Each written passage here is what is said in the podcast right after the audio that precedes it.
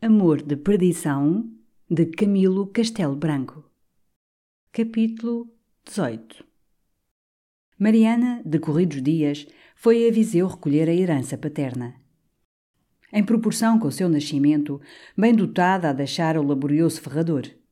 Afora os campos, cujo rendimento bastaria para a sustentação dela, Mariana levantou a laje conhecida da lareira e achou os quatrocentos mil réis com que João da Cruz contava para alimentar as regalias da sua decrepitude inerte. Vendeu Mariana as terras e deixou a casa à sua tia, que nascera nela e onde seu pai casara. Liquidada a herança, voltou para o Porto e depositou o seu cabedal nas mãos de Simão Botelho, dizendo que receava ser roubada na casinha em que vivia, fronteira à relação, na rua de São Bento. Porque vendeu as suas terras, Mariana? Perguntou o preso. Vendias porque não faço tensão de lá voltar. Não faz? Para onde há de ir, Mariana, indo eu degradado? Fica no Porto? Não, senhor, não fico.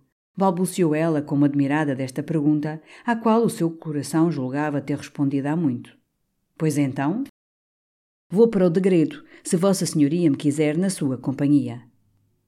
Fingindo-se surpreendido, Simão seria ridículo aos seus próprios olhos. Esperava essa resposta, Mariana, e sabia que me não dava outra. Mas sabe o que é o degredo, minha amiga? Tenho ouvido dizer muitas vezes o que é, Sr. Simão. É uma terra mais quente que a nossa, mas também há lá pão. Vive-se.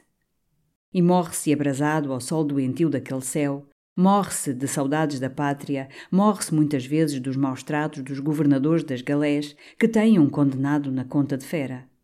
Não há de ser tanto assim. Eu tenho perguntado muito por isso à mulher de um preso que cumpriu dez anos de sentença na Índia e viveu muito bem numa terra chamada Solor, onde teve uma tenda.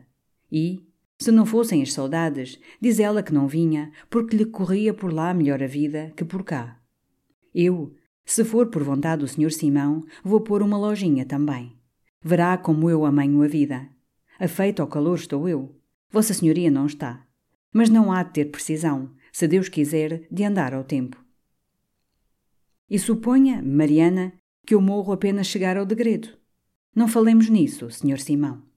Falemos, minha amiga, porque eu hei de sentir à hora da morte, a pesar-me na alma, a responsabilidade do seu destino.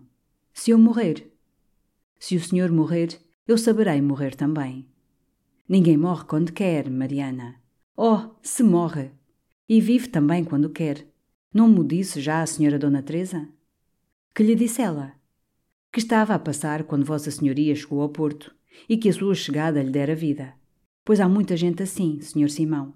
E mais a fidalga é fraquinha, eu sou mulher do campo, vezada a todos os trabalhos. E, se fosse preciso meter uma lanceta no braço e deixar correr o sangue até morrer, fazia-o como quem o diz. Ouça-me, Mariana, que espera de mim? Que é de eu esperar? Porque me diz isso, o Sr. Simão? Os sacrifícios que Mariana tem feito e quer fazer por mim só podiam ter uma paga, embora me os não faça esperando recompensa. Abre-me o seu coração, Mariana. Que quer que eu lhe diga? Conhece a minha vida tão bem como eu, não é verdade? Conheço. E que tem isso? Sabe que eu estou ligado pela vida e pela morte àquela desgraçada senhora? E daí? Quem lhe diz menos disso? Os sentimentos do coração só os posso agradecer com amizade. E eu já lhe pedi mais alguma coisa, Sr. Simão? Não me pediu, Mariana, mas obriga-me tanto que me faz mais infeliz o peso da obrigação. Mariana não respondeu. Chorou. E por que chora? Tornou Simão carinhosamente. Isso é ingratidão. Eu não mereço que me diga que o faço infeliz. Não me compreendeu. Sou infeliz por não poder fazê-la minha mulher. Eu queria que Mariana pudesse dizer: Sacrifiquei-me por meu marido. No dia em que o vi ferido em casa de meu pai, velei as noites a seu lado. Quando a desgraça o encerrou entre ferros, dei-lhe o pão que nem seus ricos pais lhe davam. Quando o vi sentenciado à forca, endoideci. Quando a luz da minha razão me tornou num raio de compaixão divina, corri ao segundo cárcere, alimentei-o, vesti-o e adornei-lhe as paredes nuas do seu antro. Quando o desterraram, acompanhei-o, fiz-me a pátria daquele pobre coração, trabalhei à luz do sol homicida para ele se resguardar do clima, do trabalho e do desamparo que o matariam. O espírito de Mariana não podia altear-se à expressão do preso, mas o coração adivinhava-lhe as ideias. E a pobre moça sorria e chorava há um tempo. Simão continuou.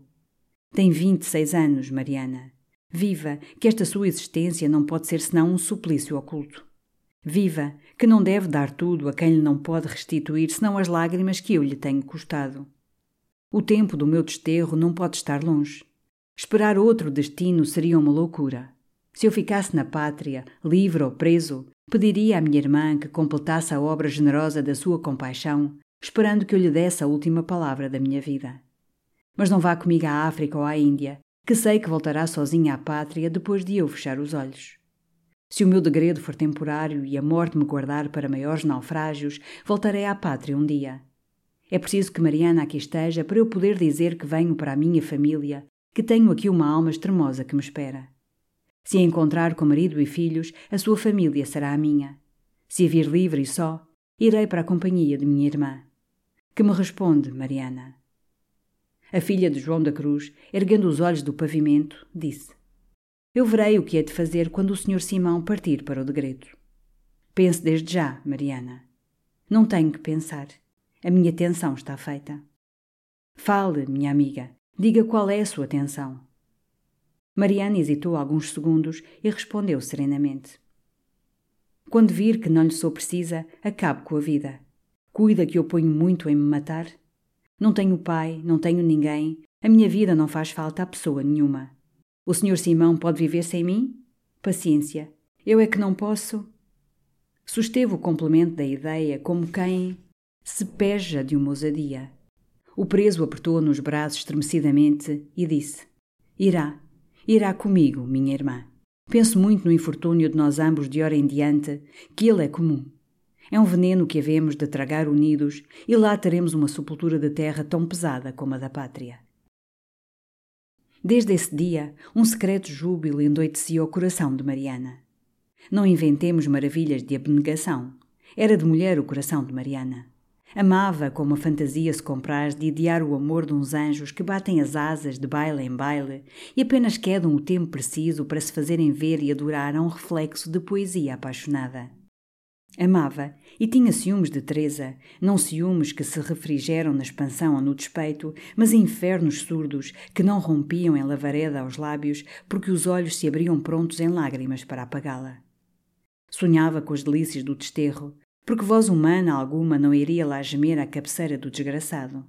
Se a forçassem a resignar a sua inglória missão de irmã daquele homem, resigná-la-ia, dizendo: Ninguém o amará como eu, ninguém lhe adoçará as penas tão desinteressadamente como eu o fiz. E, contudo, nunca vacilou em aceitar da mão de Teresa ou da mendiga as cartas para Simão. A cada vinco de dor que a leitura daquelas cartas sulcava na fronte do preso, Mariana, que o espreitava disfarçada, tremia em todas as fibras do seu coração e dizia entre si: Para que há daquela senhora amargurar-lhe a vida? E amargurava acerbamente a desditosa menina. Ressurgiram naquela alma esperanças que não deviam durar além do tempo necessário para que a desilusão lhe acrisolasse o infortúnio. Imaginara ela a liberdade, o perdão, o casamento, a ventura, a coroa do seu martírio. As suas amigas matizavam-lhe a tela da fantasia, umas porque não conheciam a atroz realidade das coisas, outras porque fiavam em demasia nas orações das virtuosas do mosteiro. Se os vaticínios das profetisas se realizassem, Simão sairia da cadeia, Tadeu de Albuquerque morreria de velhice e de raiva, o casamento seria um ato indisputável e o céu dos desgraçados principiaria neste mundo. Porém, Simão Botelho, ao cabo de cinco meses de cárcere, já sabia o seu destino e achara útil prevenir Teresa para não sucumbir ao inevitável golpe da separação. Bem queria ele alumiar com esperanças a perspectiva negra do desterro. Mas frouxos e frios eram os alívios em que não era parte a convicção nem o sentimento. Teresa não podia sequer iludir-se, porque tinha no peito um despertador que a estava acordando sempre para a hora final, embora o semblante enganasse a condolência dos estranhos. E, então, era o expandir-se em lástimas nas cartas que escrevia ao seu amigo. Invocações a Deus e sacrilégias apóstrofos ao destino. Branduras de paciência e ímpetos de cólera contra o pai. O aferro à vida que lhe foge e súplicas à morte que a não livra das torturas da alma e do corpo. No termo de sete meses, o Tribunal de Segunda Instância comutou a pena última em dez anos de degredo para a Índia. Tadeu de Albuquerque acompanhou a Lisboa à apelação e ofereceu a sua casa a quem mantivesse de pé a forca de Simão Botelho. O pai do condenado, segundo o assustador aviso que seu filho Manuel lhe dera, foi para Lisboa lutar com o dinheiro e as poderosas influências que Tadeu de Albuquerque granjeara na Casa da Suplicação e no desembargo do Passo. Venceu Domingos Botelho e, instigado mais do seu capricho que do amor paternal, alcançou do príncipe regente a graça de cumprir o condenado a sua sentença na prisão de Vila Real. Quando intimaram a Simão Botelho a decisão do recurso e a graça do regente, o preso respondeu que não aceitava a graça, que queria a liberdade do degredo, que protestaria perante os poderes judiciários contra um favor que não implorara e que reputava mais atroz que a morte.